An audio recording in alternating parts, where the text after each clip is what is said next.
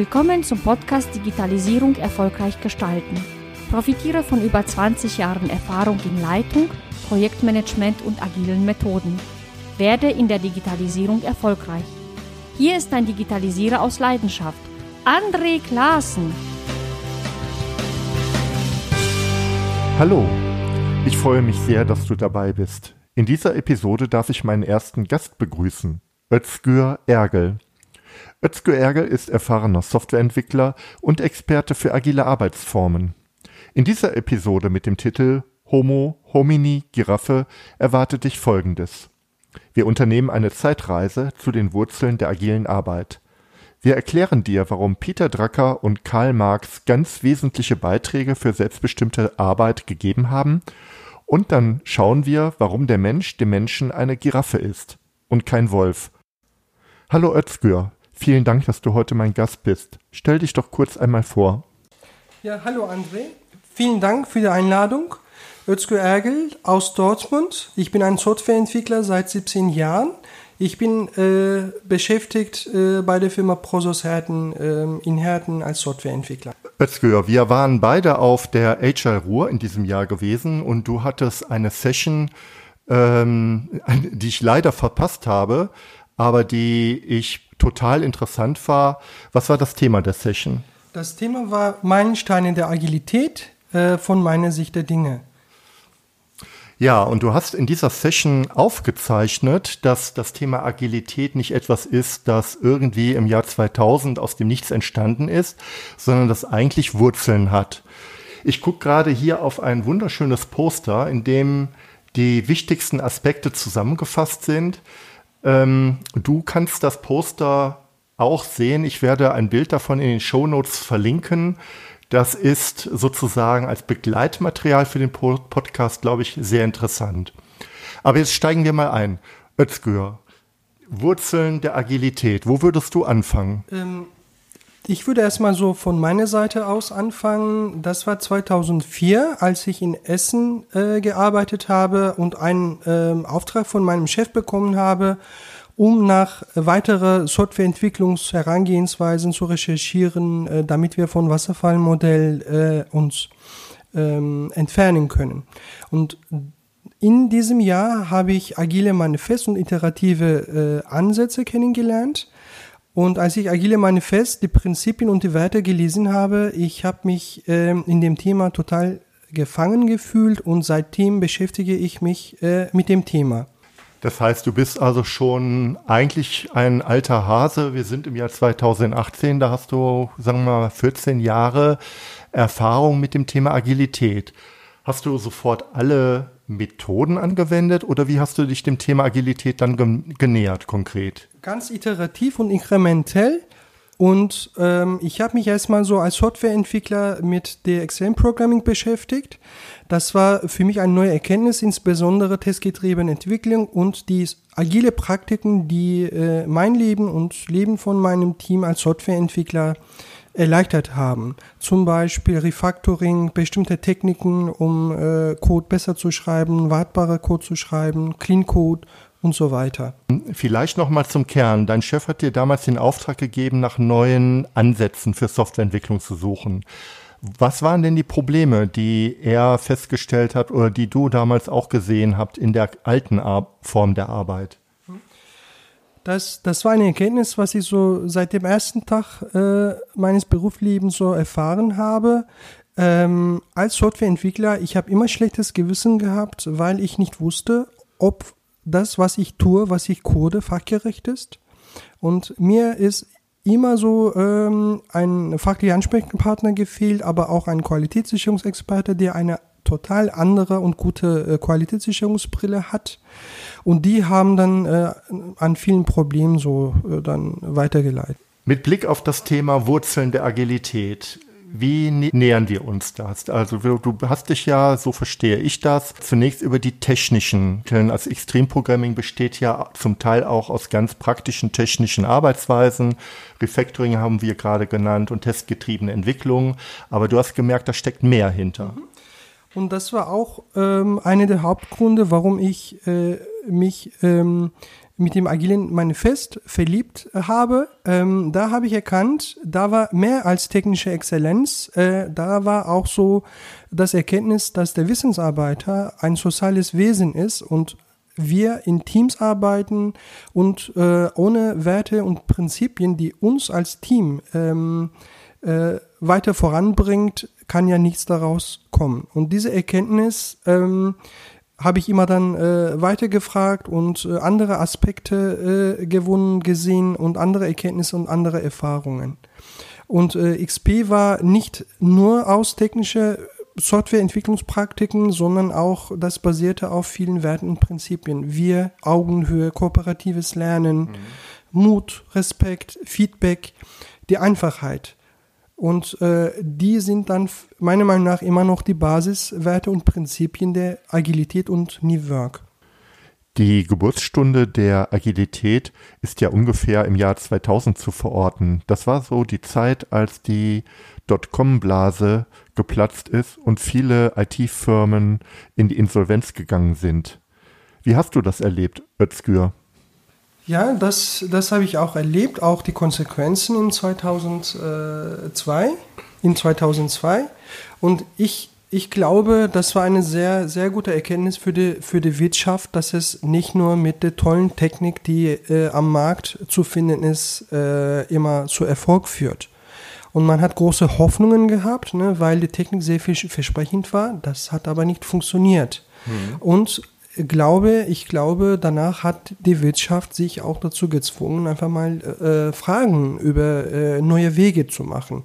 Weil so viele Misserfolge von Projekten, die waren einfach nicht äh, ertrag, erträglich. Mhm. Aber eine, es gab natürlich mehrere doch Erfolge, auch in der Zeit der Dotcom-Blase.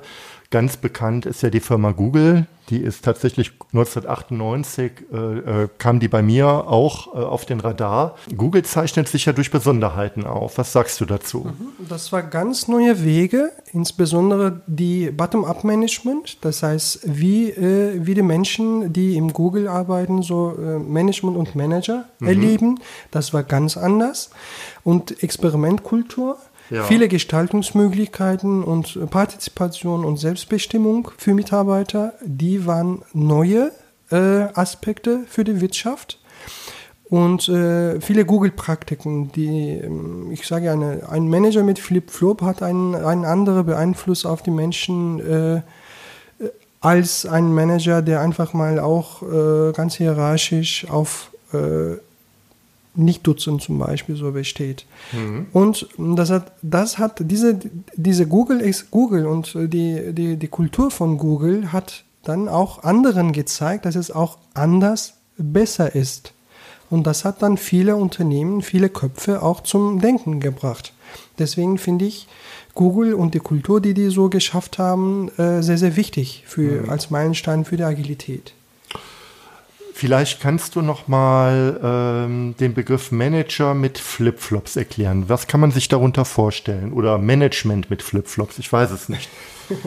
ja, die haben, die, die achten nicht auf äh, die Äußerlichkeit, und die haben auch keinen keinen Zwang, sich äh, von, von, von der Belegschaft zu entfernen durch äh, Distanzieren. Mhm. Und das schafft oder das ermöglicht eine, eine Arbeit auf Augenhöhe. Mhm. Dann ist der Manager nur einer von uns. Mhm. Ah, und, ja. und ist dann auch bei uns präsent. Und äh, diese zwei Sachen, die sind auch dann äh, mehr motivierend, als äh, dass der Manager einfach mal so äh, ja, Bank mhm. wie sagt man das, so, so mit Anzüge so bekleidet und einfach mal so mhm. mit Distanz, weil er so der Manager ist und der managt und die, die, die Trennung zwischen äh, dann Tun und Denken wird dann immer so äh, mhm. verdeutlicht. Das ist dann anders. Ein mhm. Manager mit Flip-Flop, mit Hausschuhe oder mit einfach mal lockere Kleider gibt auch das Zeichen, dass er auch nur eine von uns ist und dass wir so gemeinsam an einem Erfolg arbeiten. Also nicht der klassische Vorgesetzte, ähm, sondern ein Partner, nur halt mit anderen Aufgaben. Hm. Okay, dann ganz spannend, ich gehe noch mal ein bisschen zurück ins Jahr 1996, die Spiegelneuronen. Mhm. Ich glaube, ähm, das, war, das war eine Erkenntnis von mir, dass Spiegelneuronen äh, tatsächlich so erfunden und auch bewiesen werden. Mhm. Und das ist für mich eine Erkenntnis, dass die, die Darwinismus, die ich so jahrelang äh, vorher gelernt habe, das nicht unbedingt stimmen muss, weil in mhm. der Darwinismus, Sozialdarwinismus, der der Stärkste mhm. hat die Chancen zu überleben. Und mhm. das ist ein Konkurrenzkampf. Mhm. Und der Mensch ist ja auf diese Konkurrenzkampf äh, orientiert. Das stimmt nicht. Mhm. Der Mensch hat Spiegelneuronen, der uns von Natur aus ermöglicht, andere Menschen zu verstehen, mhm. uns anstelle von anderen äh, Menschen zu setzen. Ich glaube, mhm. das haben auch die Tiere.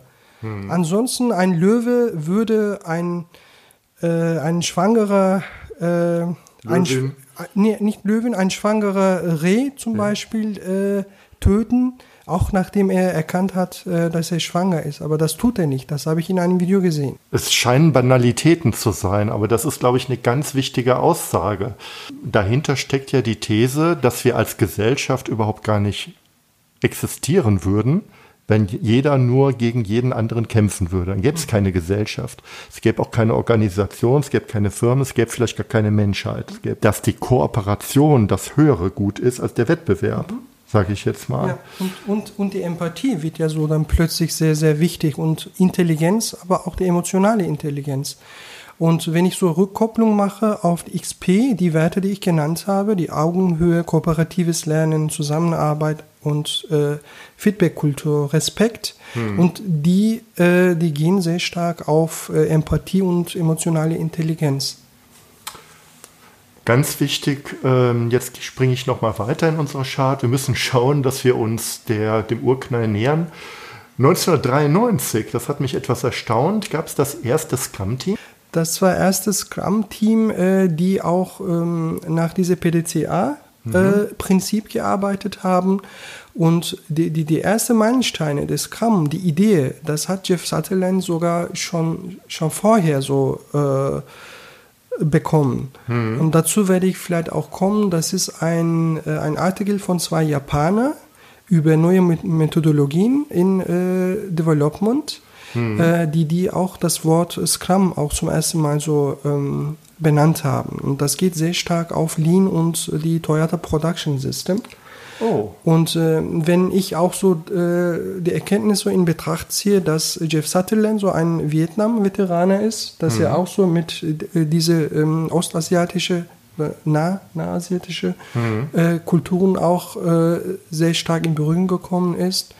Und ich vermute auch, ähm, dass er auch äh, die, diese Artikel von diesen zwei Japanern damals gelesen hat.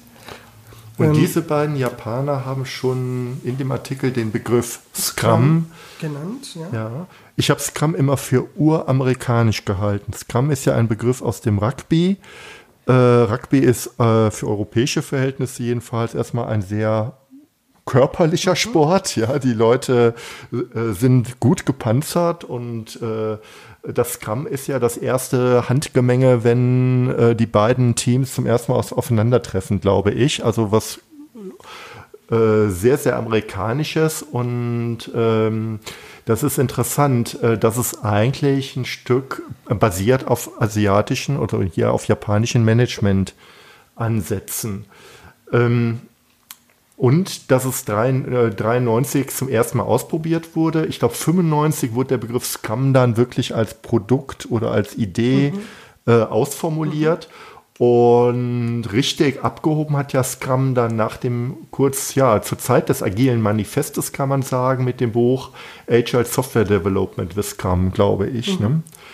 Ähm, das von den beiden, äh, Ken Schwaber und Jeff Sutherland, mhm. äh, geschrieben worden ist. Dann gab es das World Wide Web 1991. Mhm.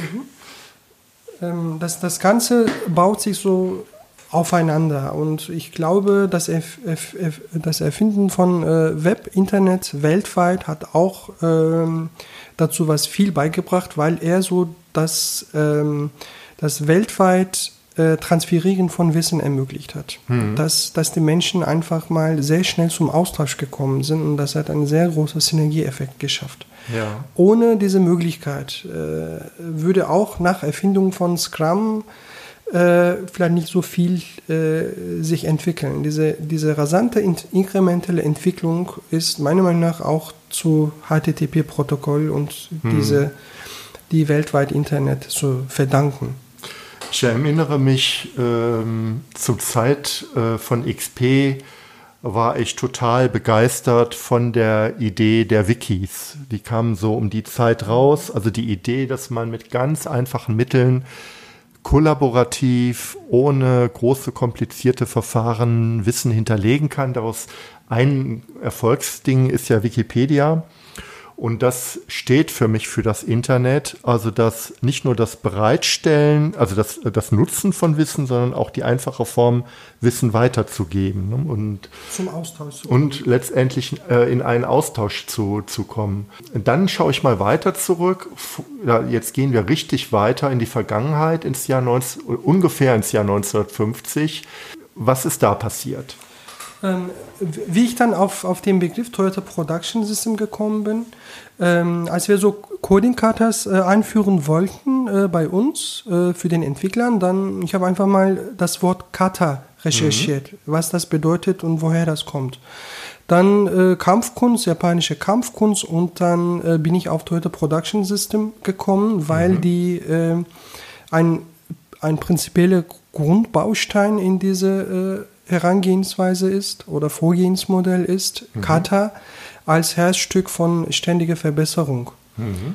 Ähm, und dann habe ich mich mit Toyota Production System ein bisschen beschäftigt und ich war sehr erstaunt zu sehen, wie viele japanische Wörter, Begriffe, mhm. äh, die uns immer noch ähm, ja. begleiten, beeinflussen, auch manchmal ohne die, die wahre Bedeutung und den Wurzel zu wissen, zum Beispiel Kanban, das war 1956, als die Japaner im Rahmen von Toyota Production System diese Visualisierung, hm. die ablaufmäßige oder flowmäßige Herstellung über Kanban ermöglicht haben. Und wir Europäer, wir haben erst vielleicht 2000 oder Anfang 2000 uns mit dem Begriff wirklich beschäftigt.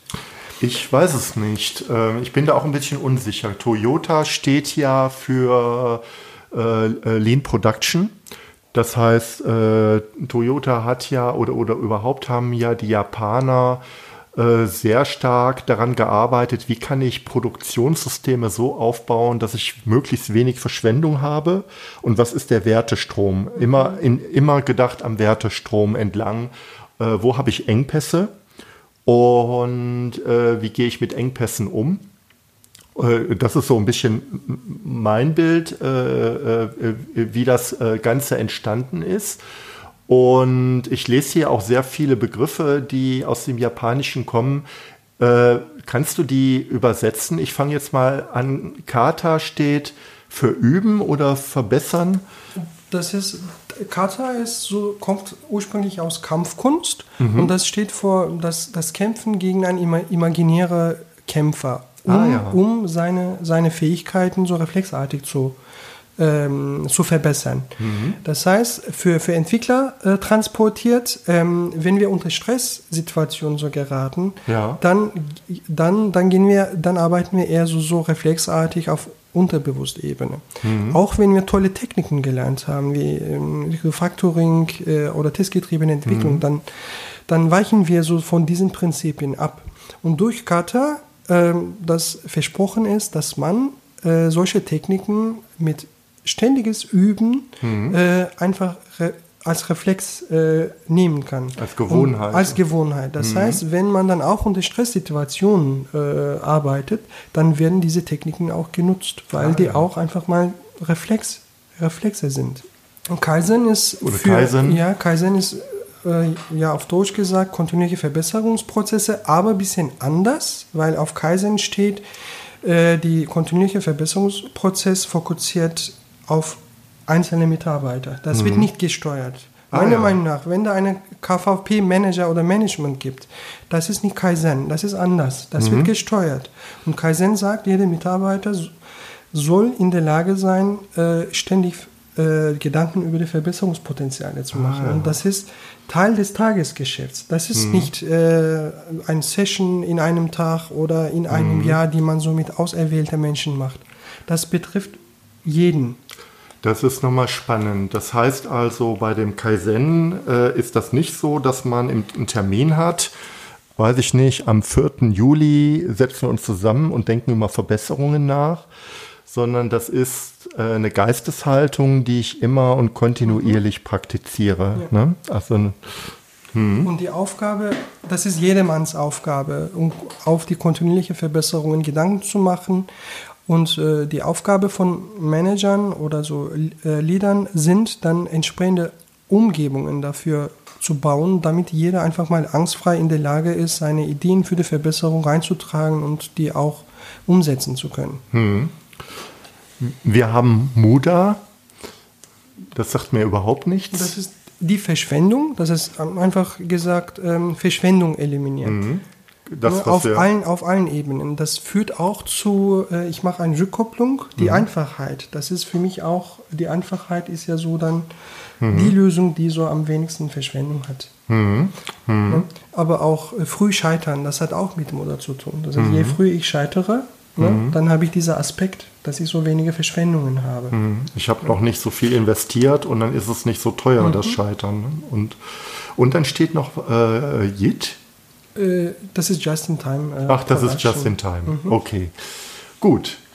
Wir schwenken um von Toyota Production Systems zu Peter Drucker oder Drucker, aber ich glaube, Englisch spricht man es Drucker aus, den großen Management-Theoretiker, ähm, teilweise ja umstritten. Wie siehst du ihn? Mhm. Ähm, dann erzähle ich erstmal, wie ich so auf ihn gekommen bin. Äh, vor vier Jahren, als wir bei, bei uns äh, Scrum eingeführt haben, ich habe es gejubelt, weil ich es immer so bei mir fehlte, mit fachlichen Ansprechpartnern und mit Qualitätssicherungsexperten zusammenzuarbeiten. Dann habe ich auch Lust gehabt, aktiv bei der äh, organisationsweiten äh, Transformation mitzumachen. Mhm. Und ähm, als ich dann äh, von meiner Mikroebene auf eine Makroebene äh, gegangen bin äh, und Gedanken gemacht habe auf die ganze Organisationsebene, dann habe ich ähm, drei Begrifflichkeiten äh, sehr stark gesehen. Ähm, Selbstorganisation, mhm. Ähm, Kundenfokus und Servant Leadership. Mhm. Und als ich weiter recherchiert habe, dann bin ich zu dem äh, heiligen Peter Drucker gekommen. Mhm. Und äh, ich würde gerne ihn kennenlernen, weil er hat ne, vor 60 Jahren äh, einfach die Zukunft äh, formuliert und auch so ein, eine Vision, äh, eine Perspektive gegeben ne, mhm. für uns. Und das hat ein bisschen lange gedauert, bis wir ihn entdeckt haben und auch so die, äh, die, die Werte, die mhm. er so vermittelt hat, weil auch die Gedanken über einzelne Aspekte zu machen, das ist ja auch sehr viel wert. Mhm. Die Selbstorganisation und auch die, die, die, die, die Arbeiter der IT oder der so mehr mit Daten und Wissen arbeiten, als Wissensarbeiter zu definieren. Mhm. Und auch ganz klare Formulierung, es wird nicht mehr zwischen Denken und Tun getrennt. Mhm. Das soll man nicht tun, wenn man so äh, nachhaltige, auch nachhaltige wirtschaftliche Erfolge haben mhm. möchte. Und darauf basieren auch die ganze Diskussion, die wir mhm. äh, auch aktuell heute Abend. Ähm, und Kundenfokus, das war auch so ein sehr starker Punkt. Und ich mhm. vermute auch, äh, das ist nur eine Vermutung, viele Software-Ingenieure, die Agile Manifest unterschrieben haben, die haben damals auch äh, von Peter Drucker was mitbekommen. Mhm. Und das Beste, auch für mich, ähm, Menschenbild. Mhm. Diese Menschenbild X äh, und Y. Mhm. Und wie viel Einfluss einzelne Menschenbilder, insbesondere von Managern, von Führungskräften, äh, Kraft haben und äh, ganze Sache sehr viel steuern können. Mhm. Da habe ich erst äh, für mich mit, mit dieser Theorie verdeutlicht. Das ist ähm, spannend, weil äh, er wirklich maßgeblich ist. Er hat ja ähm, äh, ein Menschenbild gehabt, das ähm, auch dahingehend war, dass also Wissensarbeiter möglichst selbstständig, eigenständig arbeiten sollen. Er hat dafür Instrumente entwickelt, ähm, Führen nach Zielen, Zielvereinbarung und Management bei Objectives. Aber ich habe manchmal den Eindruck, dass diese eigentlich sehr positiven Ideen, die diesen Werkzeugen, äh, die hinter diesen Werkzeugen standen, ein Stück weit verloren gegangen sind. Übrig geblieben sind dann die Methoden, die aber äh, dann aus meiner Sicht missbraucht worden sind äh, zur Leistungsmessung und ähm, eine Zielvereinbarung kann ja auch etwas sein, wo, womit äh, auch mit Sanktionen gearbeitet wird. Sie haben ihre Ziele nicht erreicht, wie kann das denn sein? Und äh, jetzt verhalten Sie sich mal dazu. Ähm, aber eigentlich war ja die Idee, äh, Wissen, äh, ein, einen Wissensarbeiter einen Rahmen zu geben, in der er selbstständig arbeiten mhm. soll. Mhm. Ähm, ich gehe mal weiter zurück. Also ganz wichtig, äh, dass der Peter Drucker hier äh, eigentlich äh, Grundfesten gelegt hat für all das, was ja danach mhm. auch aufgegriffen worden ist. Wir haben ihn eigentlich neu entdeckt für mich. Ja. Ähm, dann schauen wir mal zurück zum Taylorismus. Der, äh, äh, der hat ja auch seine Gründe und seine Wurzeln und seinen Sinn. Mhm. Ja, meiner Meinung nach, die, die Ideen entstehen daraus, dass so eine andere Idee oder Umsetzung gibt, die nicht zufriedenstellend ist. Mhm. Äh, Taylorismus war zufriedenstellend äh, für die Zeiten, die man so Fließbandarbeit hatte mhm. und die ganze Steuerung von Kopf gemacht mhm. werden sollte. Und das Trennen von Denken und Tun, das hat damals funktioniert, weil man monotone Abläufe gehabt hat. Und mhm. für die industrielle Massenfertigung damals war das auch genau passend. Mhm. Das hat aber mit der, mit der Komplexität der Wirtschaft und auch mit der, mit der Krisen der Wirtschaft, globalen Wirtschaft auch ähm, andere Wege benötigt. Mhm. Und dann, dann, dann sind so andere Thesen äh, sich entwickelt. Und Taylorismus ist auch nur diese Idee, die das trennende Denken und Tun, das passt zu der Zeitalter nicht mehr. Mhm. Und wenn man aber das weiß, ja, das ist eine Würdigung erstmal für die Zeiten. Ne? Ford-Fabrik, das ist sehr erfolgreich geworden. Absolut. Ähm, aber jetzt funktioniert das nicht mehr. Und äh, diese Erkenntnis soll auch äh, die Führungskräfte, Manager auch äh, zu Handlung und zu neuen Denkparadigmen führen. Hm. Ähm, zum Taylorismus vielleicht noch mal was sage. Ähm, was mich beeindruckt hat für die damalige Zeit, gab ja auch die ersten Ideen für Sozialsysteme. Die Firma Ford hat dank Taylorismus oder dank der Form der Arbeit ja auch für damalige Zeiten übrigens Spitzenlöhne gezahlt. Gut, heute würde man drüber lachen, aber zur damaligen Zeit war man als Arbeiter ein gemachter Mann, wenn man für Ford arbeiten durfte. Und es hat ja in der Tat die Idee, dass ich also wirklich vorher überlege, was ich tue und das Überlegene, wenn es erfolgreich ist, einfach mal als Ablauf vorgebe und einfach bearbeite, ist ja generell in vielen Bereichen auch nicht falsch. Ich denke mal, überall da, wo ich wiederkehrende gleichförmige Arbeiten habe, ist, glaube ich, so ein Vorgehen absolut weiter angesagt. Aber so ist halt äh, die wirtschaftliche Situation oft nicht. Ich muss mit Veränderungen umgehen mhm. und mit Veränderungen geht reiner Terrorismus schlecht um. Ne? Er geht eher mit Optimierung mhm. gut, einigermaßen gut um. Jetzt zurück weiter in die Vergangenheit. Es wird sehr, sehr spannend. Wir sind im Jahr 1848. Was ist da passiert? Äh, ja, wie ich, ja, wie ich das Ganze so für mich wie ich das Ganze für mich so zusammengefasst habe. Vielleicht ein bisschen zur Gegenwart kommen, so dann, dann habe ich äh, New Work äh, als Begriff kennengelernt ähm, durch äh, die Intrinsify-Szene. Und, ähm, und ich habe die Hoffnung, ähm, dass wir durch den Zwang der Wirtschaftlichkeit ein neues Arbeitsumfeld schaffen können, aber auch dadurch eine neue Gesellschaft. Und dann habe ich mich an 1848 erinnert, das mhm. kommunistische Manifest. Mhm. Und da sehe ich sehr viel Parallelitäten. Äh, auch das Erkenntnis, Produktionsverhältnisse als revolutionäres oder evolutionäres Kraft für die stetige Umwandlung der Gesellschaft und Wirtschaft. Mhm. Und das war auch das Erkenntnis, was die, die Unterschreiber von Kommunistisches Manifest damals manifestiert haben. Das hat auch sehr viel bewegt. Und diese Erkenntnis, das gilt immer noch. Mhm. Die Welt hat sich geändert, ja rasant, aber diese Erkenntnis, ich glaube immer noch, dass es stimmt. Und jetzt sind wir einen Zustand oder haben wir einen Zustand erreicht, dass wir mit der Wirtschaft eine neue Welt ermöglichen können. Mhm. Und was damals auch kommunistisches Manifest, äh, vielleicht relativ gesagt, auch ein Stück geändert hat.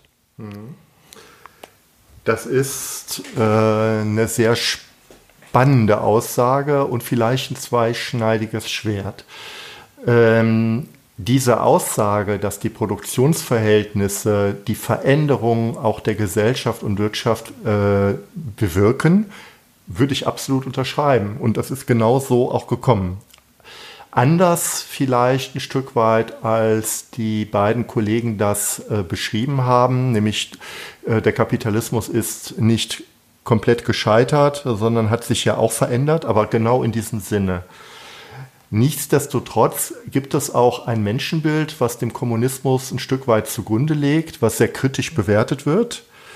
Ähm, ein Stück weit egofreies Denken, egofreies Arbeiten. Und äh, Kritiker von New, New Work sagen auch, das sind eigentlich Idealvorstellungen, fast schon sozialistische Gedanken, äh, die bei New, York, New Work äh, eine Rolle spielen. Das ist in der Theorie alles schön. Und wenn man die richtigen Leute findet, dann funktioniert das vielleicht auch in der Praxis. Aber die Skeptiker sagen, so, so ist ja nicht die Realität. Ne, man hat die mhm. Egozentriker, man hat die Faulen, man hat die äh, Eigennützigen, mhm. man hat die Leute, die es nicht verstehen. Äh, was begeistert dich? Also ich frage es mal ein Stück weit provokant. Was überzeugt dich von New Work? Auch durchaus mal mit Blick auf das kommunistische Manifest. Ähm, ja, in, in sehr kurzer Zeit habe ich bemerkt, dass dass der Mensch wieder im Vordergrund steht als produzierender Mensch mhm. und ähm, das als Sozialwesen ähm, erkannt wird wieder und äh, dass er so mehr Selbstorganisationsmöglichkeiten und Mitpartizipationsmöglichkeiten hat. Und ähm, Work ähm, ist für mich nicht anders als äh, Arbeitsumfeld zusammen mhm. auf Augenhöhe äh, mitzugestalten. Mhm. Und, ähm, und aus diesem Network äh, kann auch andere äh, Bewegungen sich entstehen. Ich mache wieder Rückkopplung zu kommunistisches Manifest, mhm. weil ich finde die Ideen von Marx und Engels damals sehr gut. Die Umsetzung, das ist was anderes. Und äh, Marx würde auch wahrscheinlich äh, sich erstaunen, was die Menschen aus seinen Ideen so gemacht haben. Aber diese Erkenntnis äh, ist für mich wichtig und das gilt immer noch. Und das gibt mir Hoffnung äh, mit New Work, weil aus New Work, New Wirtschaft oder New Economy kann auch eine neue Gesellschaft sich ähm, entstehen lassen. Mhm. Und dafür brauchen wir ähm, so wieder Werte- und Prinzipienbasierte Gesellschaft, Werte- und Prinzipienorientierte Mensch. Und ähm, das, ist, das ist für mich das Begeisternde daran. Ne? Ich glaube, an Mensch. Immer noch bin ich positiv eingestellt. Und ähm, ein Stück Verbesserung sehe ich auch darin, äh, insbesondere wenn man miteinander auf Augenhöhe und mhm. kooperativ zusammen mhm. lebt und zusammenarbeitet, nicht gegeneinander. Mhm. Und äh, Work kann uns das ermöglichen. Mit der Annahme, dass wir als treibender Motor die Wirtschaft haben, weil die wirtschaftlichen Interessen sind wichtig. Und ähm, ich gebe ein Beispiel, äh, die Augenhöhe, ne, das ist auch so, so ein sehr spannendes Thema äh, für Arbeit, für Teams. Und das hat auch die Schulen erreicht. Es gibt auch äh, Projekte, die einfach mal Augenhöhe für Schule mhm. machen und da auch schon äh, bei den Kindern, bei äh, Teenager auch diese Werte und Prinzipien einfach mal äh, sensibilisieren und äh, die Wichtigkeit im Vordergrund stehen. Sind vielleicht nicht genug diese Projekte, aber immer noch die mhm. Impulse finde ich sehr, sehr wichtig, dass das Thema auf eine breitere äh, Ebene von Gesellschaft erreichen wird.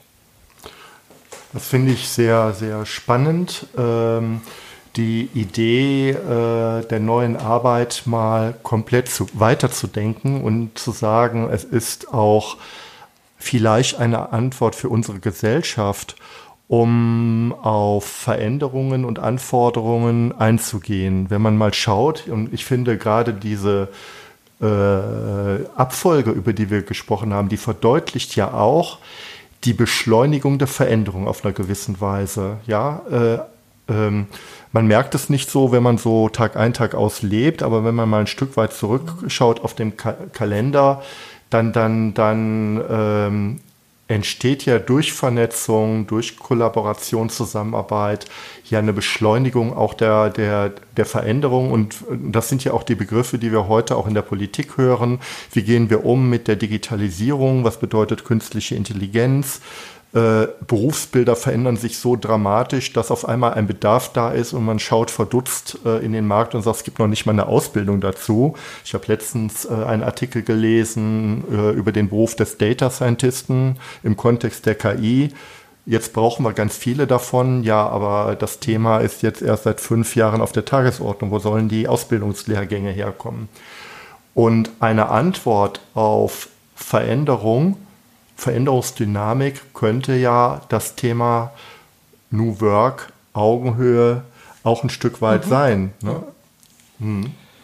Und die sind dann die Erkenntnisse äh, oder die Informationen, die ich äh, für mich gewonnen habe, so innerhalb meiner meine Reise in der Agilität. Und das dauert noch, die Reise ist noch nicht beendet. Und ähm, ja, vielleicht komme ich zum, zum, äh, zur Zusammenfassung für mich. Ja. ja weil äh, das Ganze, auch im Agile Manifest, diese Erkenntnis, dass der Mensch, der produzierende Wissensarbeiter, ein Sozialswesen ist. Mhm. Und ähm, die Basis der Zusammenarbeit, die Basis der wirtschaftlichen Erfolg, mhm. sehe ich eher daran, dass man nicht die, eine technische Exzellenz mit dem Produkt, den man äh, herstellt hat, sondern eine Exzellenz der Zusammenarbeit und Kommunikation. Dann bin ich auf den Punkt von äh, Marshall Rosenberg gekommen, gewaltfreie Kommunikation. Mhm. Er hat damals das so konzipiert, äh, ne, wir, wir als Mensch mit den anderen, mit einem anderen Mensch gewaltfrei kommunizieren können, äh, auf emotionaler Ebene, aber auch sachlich. Ähm, das ist sehr, sehr wichtig. Das ist für mich ein sehr wichtiger Aspekt, auch im Sinne von kulturellen Veränderungen. Wenn wir äh, miteinander zusammen besser arbeiten wollen, dann müssen wir uns mit dem Thema befassen und miteinander gewaltfrei kommunizieren. Mhm. Und äh, für mich habe ich äh, so das Ganze als, als einen Satz sozusagen zusammengefasst, auch als ein äh, Metapher. Mhm. Das ist der Punkt, worauf ich gekommen bin. Und ich sage, der Mensch ist dem Mensch eine Graffe.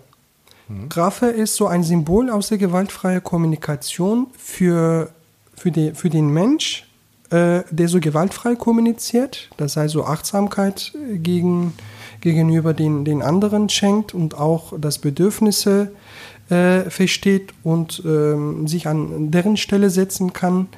Ähm, damit die Kommunikation besser funktioniert. Ähm, und mit dieser Annahme können wir unser Arbeitsumfeld besser gestalten. Wenn wir an alte Denke bleiben, der Mensch ist dem Mensch ein Wolf.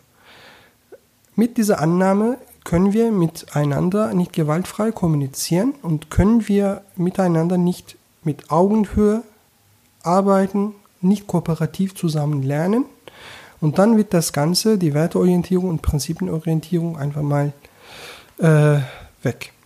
Deswegen, das Ganze sehe ich als eine sehr große äh, Säule mhm. ne, für die Agilität und die Erkenntnis für mich, dass wir die Annahme brauchen, dass der Mensch dem Mensch eigentlich eine Graffe ist und kein Wolf mehr. Mhm. Ähm, ich versuche das mal für mich ein Stück weit zu übersetzen. Das bedeutet eigentlich, der Erfolg in der neuen Wirtschaft oder in der jetzigen Zeit, in der wir sind, jetzt auch mal ganz persönlich für den einzelnen Menschen, besteht ein Stück weit in der persönlichen Weiterentwicklung. Ja, das heißt, äh, neben fachlicher und technischer Exzellenz ist also der Umgang untereinander, miteinander immer wichtiger. Mhm. Denn wenn wir, oder mal blöd gesagt, so fasse ich es mal für mich zusammen, wenn wir mal übertrieben gesagt immer mehr automatisieren, digitalisieren können, künstliche Intelligenz ähm, wiederkehrende Vorgänge abnimmt, dann ist das, was den Menschen ausmacht, umso wichtiger. Mhm. Nämlich die soziale, das soziale Miteinander und ähm, der Umgang miteinander. Und Das äh, wäre dann sozusagen auch mit der Giraffe ausgedrückt. Also mhm. der, der, der Wandel des Menschenbildes vom Wolf zur Giraffe ist genau die Essenz, um die es am, am Schluss mhm. auch geht. Ähm, Marshall Rosenberg hat Graffe für den guten Mensch oder der Mensch, der gewaltfrei kommuniziert, ausgewählt, weil er sagt, äh, Graffe ähm, wegen Hals hat eine Weitsicht mhm. und ähm, das Tier hat größte Herz äh, unter, unter, den Säugetieren. unter den Säugetieren. Mhm. Und das ist ein Symbol. Und äh, Gegenstück ist ja der Wolf. Mhm. Und ähm, im Sinne von auch Veränderungen zu meistern, weil wir lieben stetige Veränderungen, komplexe Veränderungen. Und diese Veränderung wird uns auch noch weiter begleiten. Das ist nicht nur Zeit der Pul Puls hm. der Zeit, sondern mhm. das ist Puls der Ewigkeit. Mhm. Liegt äh, in der Natur der Natur mhm. sozusagen. Und die hm. Technik, die Technik, die, die Dimension der Technik äh, und die Schnelligkeit der Technik hat nur diese kompliziert gemacht. Hm. Und äh, meine Annahme ist, ähm, eine Veränderung kann nur mit, oder die Menschen, die können sich verändern, nur wenn man die Menschen mit Respekt und Wertschätzung äh, wahrnimmt. Und dafür ist diese Annahme sehr, sehr wichtig, weil mhm. ohne diese Annahme, ne, die Wertschätzung äh, und Respekt, ähm, dann wird das vielleicht schwierig. Mhm. Das finde ich nochmal eine ganz wichtige Zusammenfassung für das große mhm. Thema Veränderung und Change Management und auch Erfolg einer Veränderung. Ähm, ich finde ähm, toll, ähm, Özgür, dass du sagst, eigentlich lieben wir ja Veränderungen. Der Mensch ist ja optimiert geradezu, mhm. mit Veränderungen zurechtzukommen. Aber ich brauche halt ein Umfeld, das Veränderungen ermöglicht und am Ende auch äh, äh, motivierend macht. Der Wolf verändert auch. aber nicht in der Form, dass man da irgendeine Form von Nachhaltigkeit mit erzielt. Ich glaube, das mhm. kann man jetzt eigentlich am Schluss sagen. Ich würde sagen, wir sind am Ende angekommen. Ganz herzlichen Dank, Özgür, für diesen Blick, wie sich Agilität im Laufe der Zeit entwickelt hat. Ähm, vielen lieben Dank. Und ähm, ich hoffe, dass wir uns irgendwann mal wieder unterhalten können. Ähm, gerne auch über das Thema Change Management und Veränderung von Organisationen würde ich mich sehr, sehr freuen. Ja. Gerne, gerne. Vielen Dank für die Einladung. Und äh, ja, das ist, die, das ist meine Sicht der Dinge, die ich so erlebt habe, erfahren habe und äh, da bin ich immer noch auf der Reise. Mhm. Ja, schön. Vielen Dank, dass du mir zugehört hast. Hole dir meine wöchentlichen Digitalisierungstipps und trage dich ein unter andreklassen.de Digitalisierung. Einmal pro Woche schicke ich dir meine besten Tipps zu, die dir ganz konkret helfen, die Digitalisierung erfolgreich zu gestalten. Ich wünsche dir einen schönen Tag. Dein André Klaassen.